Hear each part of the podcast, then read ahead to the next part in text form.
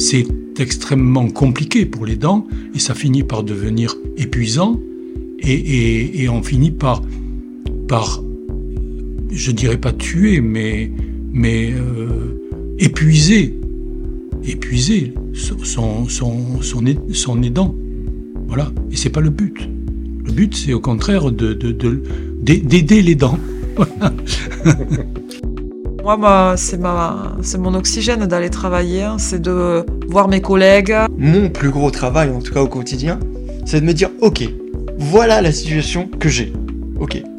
Comment est-ce que je la tourne à mon avantage, en fait? C'est tout simplement ça. C'est trouver le positif dans le négatif. C'est toujours ça.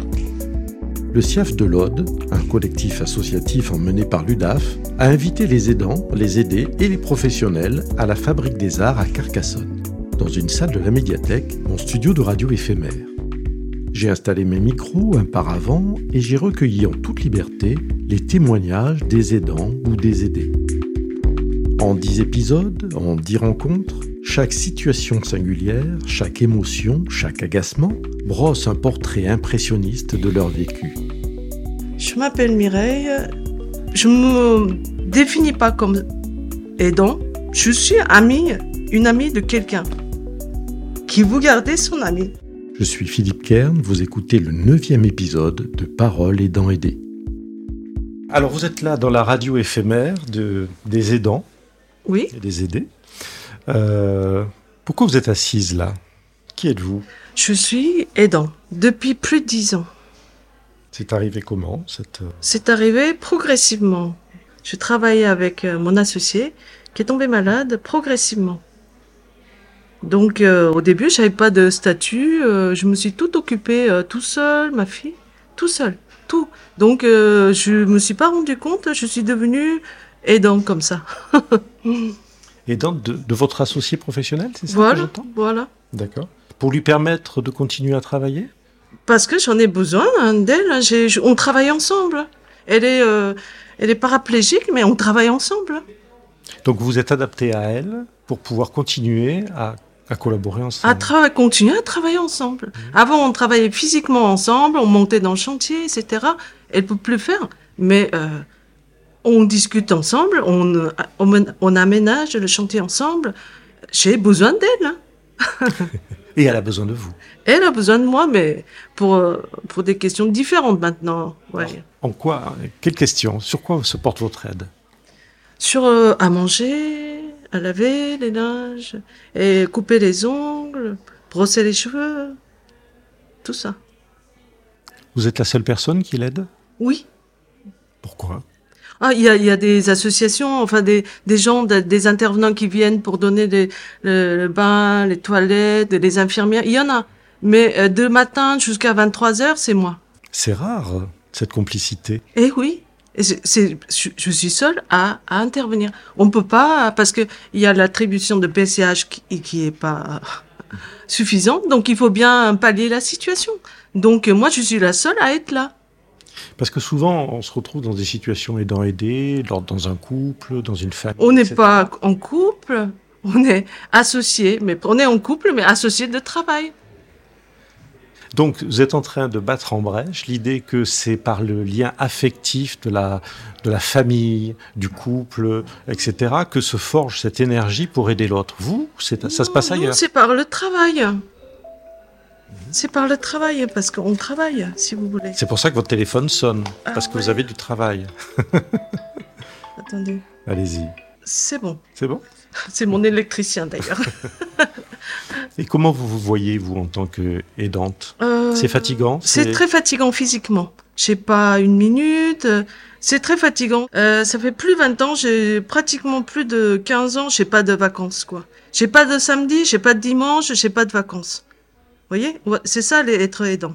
Et personne ne vous aide, vous? Ah bah, il y a pas. Sa famille, ils sont absentes. Eux, ils partent en vacances.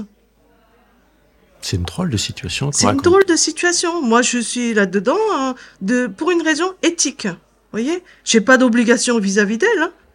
mais euh, pour une raison éthique. Je peux pas laisser. Euh, on a travaillé depuis 96 ensemble, étudiants au début. Je vais pas la laisser tomber parce qu'elle est handicapée. Vous voyez? Bah, t'es handicapée, mais elle n'est pas handicapée intellectuellement. Donc, bah, au revoir. Je peux pas faire ça, même si son travail, ils ont fait ça. Est-ce que ça a modifié vos, vos rapports entre vous? Pas vraiment, pas vraiment. Bah, physiquement, il faut que je brosse. Je brosse, donner à manger, etc. Mais pas vraiment. Dans le fond, ça n'a rien changé. C'est-à-dire que vous pouvez vous engueuler au travail? Ah oui, mais on n'est pas d'accord souvent. Elle est aussi chiante. Et... Eh, mais oui, mais je suis pas d'accord, etc. Quoi. Là-dedans, quand on discute, elle est pas, pour moi, c'est, elle est pas handicapée, quoi. On n'est pas d'accord, on n'est pas d'accord. Vous voyez? Moi, j'ai, j'ai pas de pitié pour elle, j'ai pas de... Non, moi, j'ai besoin d'elle, elle aussi. On travaille, vous voyez? Quel regard portent les gens autour de vous? Pour eux, pour eux, euh, il y a un certain mépris. Moi, il y a beaucoup de gens. Euh, j'ai pas pu travailler pour s'occuper d'elle et tout ça. On me voyait au début euh, en tant que chômeur. Tu travailles pas. Qu'est-ce que tu fais toute la journée Or, à la, maison, je fais des papiers, je fais des linges, je m'occupe d'elle. J'ai pas le temps de me, me, changer, me laver, quoi. Voyez? Il y a un mépris euh, total. Et puis après, euh, les gens qui partent en vacances. euh, oui, bon, nous, on part en vacances, etc., quoi. Ils, ils vous proposent pas. Et qu'est-ce qu'on peut faire pour toi? Non? Nous, on part en vacances. Et dans votre situation, vous n'avez pas de reconnaissance administrative en tant qu'aidé Si, si, je, maintenant j'ai emploi direct, mais euh, normalement, sur le plan administratif, j'ai 4 heures par jour. Or, le reste, euh, ça veut dire que je travaille pas pour elle, quoi. Si vous voulez, je me lève 6 heures, je me couche à 23 heures. J'ai une maison, ma maison à moi. Maintenant, je vis avec elle. Je suis obligée de vivre avec elle. Comprenez?